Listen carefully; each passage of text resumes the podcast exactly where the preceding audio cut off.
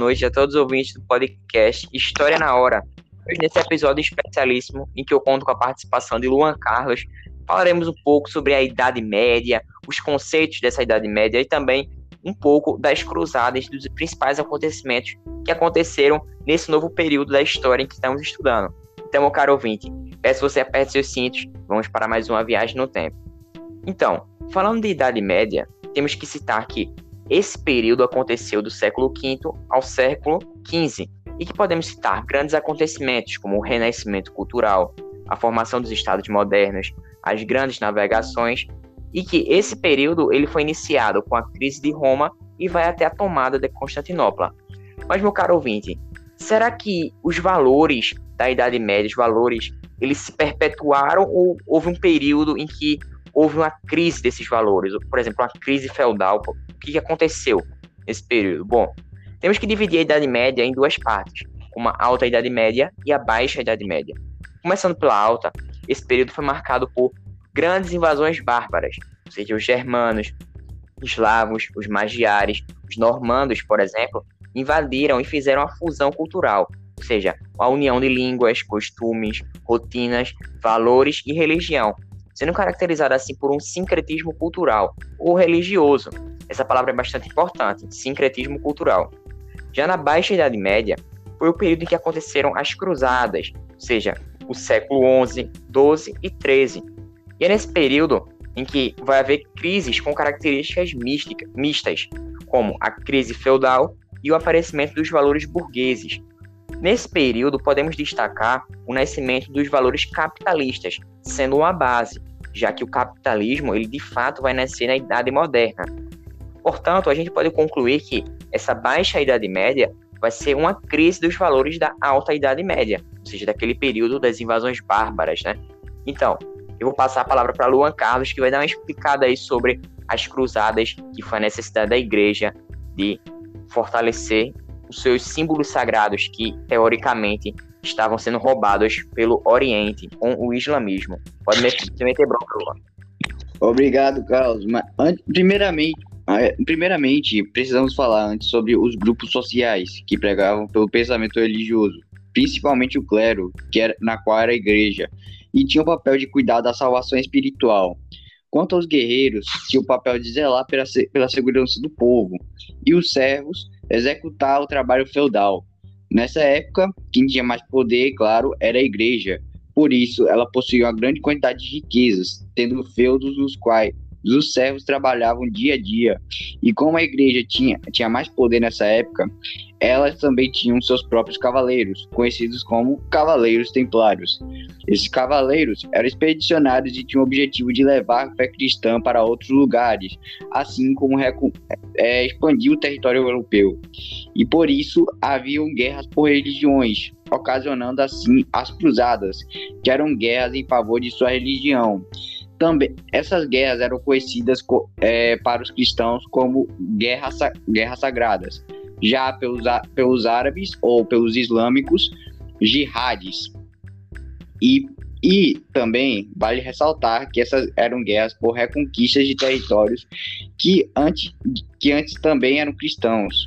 A exemplo disso, podemos citar a reconquista da Península Ibérica, na qual os árabes conseguiram pegar territórios de Portugal e da Espanha o que, e que ocasionou na Batalha de Reconquista de Al-Andalus, que ocasionou na independência portuguesa, que na verdade é, ocorreu também a libertação de Lisboa. E é, essas guerras, é, também vale ressaltar que as cruzadas eram incentivadas tanto pela igreja quanto para os comerciantes, pois ambos tinham os mesmos interesses de acumular riquezas e, faziam, e fazer com que ambos se beneficiassem entende? E também ganhar territórios. Agora eu vou passar a palavra para Carlos falar novamente. Muito bom, Luan. Muito obrigado aí tua participação, como sempre, inenarrável, muito boa. Ou seja, a igreja estava buscando né, recuperar o Santo Graal, o cálice sagrado, o Santo Sepulcro, o ambiente onde foi depositado o corpo de Cristo e o Santo Sudário também, que foi o tecido que teria envolvido o corpo de Cristo no processo de crucificação símbolos estes que teriam sido roubados pelo Oriente, como você falou. E essas cruzadas, a gente pode dizer que pouco a pouco elas começaram a fazer com que houvessem feiras, bancos, jazidas de metais preciosos, surgimento de cidades e a valorização da moeda. Ou seja, podemos citar também uma relação dessas cruzadas, ou seja, uma busca por fortalecer a igreja com um desenvolvimento comercial. E nesse, no século XIV, podemos também relacionar tudo isso com os navios e carregadores das cidades italianas, que traziam doenças como a varíola e a peste negra, sendo, sendo assim uma grande crise da Idade Média, uma crise geral, pois além de doenças existia a guerra entre França e Inglaterra, e a guerra entre as famílias da Inglaterra. Podemos citar também que os camponeses estavam se rebelando contra a nobreza, já que eles queriam carne, queriam pão de qualidade, ou seja, queriam uma vida mais digna. E essas guerras camponesas, elas foram chamadas de jaqueris, porque criou-se o dialeto, a figura de linguagem, ou seja, Jacques Bon Homme, que essa figura de linguagem ela é utilizada pela nobreza francesa para designar Jacques, o fedorento, o bronco, ou seja, uma maneira de depreciar aqueles camponeses. Mas esse nome se tornou muito popular para os mais humildes e se consolidou com a Revolução Francesa, com um povo que irá terminar com o absolutismo francês. Mas falando agora no âmbito econômico desse período, temos que citar que a base vai ser a terra, também conhecida como manso, gleba ou feudo. E esse feudo, essa palavra, tem um significado bastante complexo, sendo assim todo o bem que pertence ao senhor feudal, não somente a terra, mas também o gado, uma ponte, uma casa, e que essa sociedade, podemos também enfatizar que ela era amonetária. Porém, a moeda, como conhecemos hoje, já existia, mas esta não era a principal. Essa palavra amonetária pressupõe que tudo pode ser uma moeda, sendo assim uma unidade de troca. Além disso, cada feudo produzia para o seu sustento. Assim, eles eram ditos como autossuficientes. Já os, os excedentes que poderiam existir eram poucos, surgindo assim um pequeno comércio. Nessas áreas de trabalho, que eram os feudos, existia a técnica do pouso, ou seja, um desenvolvimento tecnológico, se baseava na rotatividade, mantendo parte das terras em repouso de acordo com as estações, para que assim a fertilidade do solo se mantivesse.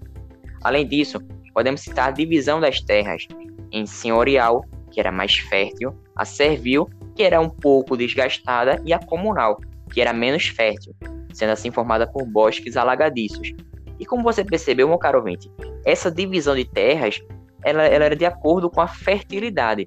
Além disso, podemos citar que essa sociedade ela era dividida em sua pirâmide social com clero, rei no topo e também abaixo deles os nobres, e abaixo dos nobres estão os servos, os camponeses, os artesãos e os ourives, por exemplo.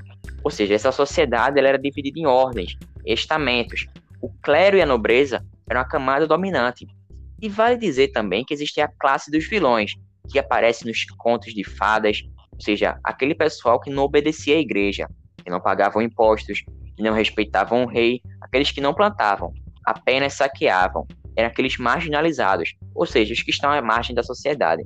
E só deixando um pouco de destaque, ela é uma sociedade rígida, patriarcal, machista, sem mobilidade social. E a pouco que a pouca mobilidade que existe não será reconhecida. Então, a gente fica por aqui, já te agradeço, meu caro ouvinte, por tua participação. Pode Carlos. meter bronca, Luan. Fale, fale, fale, meu caro. É, vale ressaltar também que nessa época, durante a reconquista de Lisboa, é, houve-se ainda a formação de novas palavras, porque como, houve, como houveram é, influências tanto árabes, é, houveram influências dos mouros, é, resumindo, que eram islâmicos, é, houve-se uma mistura de palavras que eram mais ou menos as entre portuguesas, espanholas e árabes, que eram azeite, que eram azeite, algodão e álcool, por exemplo. Também é, eu gostaria de ressaltar que nessa época é, a, a, é, existiam as bruxas também, que eram mais ou menos as mulheres que desobedeciam à sociedade machista da época. Estou correto, Carlos?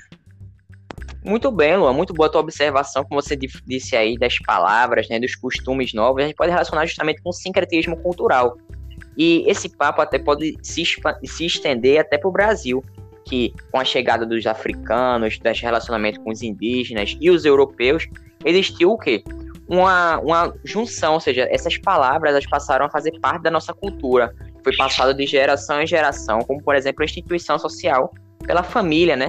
Vai transmitindo esses valores por conta da socialização, que não para, não, não paramos de nos socializar desde pequenos. E também, como você falou, essa sociedade medieval ela é marcada por grandes lendas, grandes lendas e superstições, que uma delas rodeavam as bruxas, né, as figuras das bruxas. E o tanto que existe a imagem do dragão, que o dragão ele poderia representar inicialmente o inimigo, mas existem relatos, né, como essa sociedade é cheia de lendas, superstições, de uma amizade entre o dragão e o próprio é, cavaleiro, já que o cavaleiro tinha, tinha que ter diversas virtudes, dentre elas a lealdade, a honra, a amizade, e que essa junção, essa, esse relacionamento bom e agradável com os dragões poderiam representar o valor da palavra, né? E, como você falou, sobre as heresias, né? Essas heresias, a gente pode citar que quem tinha o conhecimento somente era a igreja, era monopolizado pela igreja católica. E que quem não seguisse a igreja iria para a Inquisição. Ou seja, teriam que seguir os dogmas católicos. Ou seja, temos que nos alinharmos de uma maneira ou outra com a Igreja Católica. Muito boa as tuas observações, Luan. E a gente já te agradece, muito boa a tua participação, como sempre, muito bom, cara aí, remestre dos mestres das histórias. Então a gente fica por aqui, pessoal. Muito obrigado pela tua participação. Te esperamos no próximo podcast. Então espero que você tenha gostado. Fique com Deus. Valeu. Falou.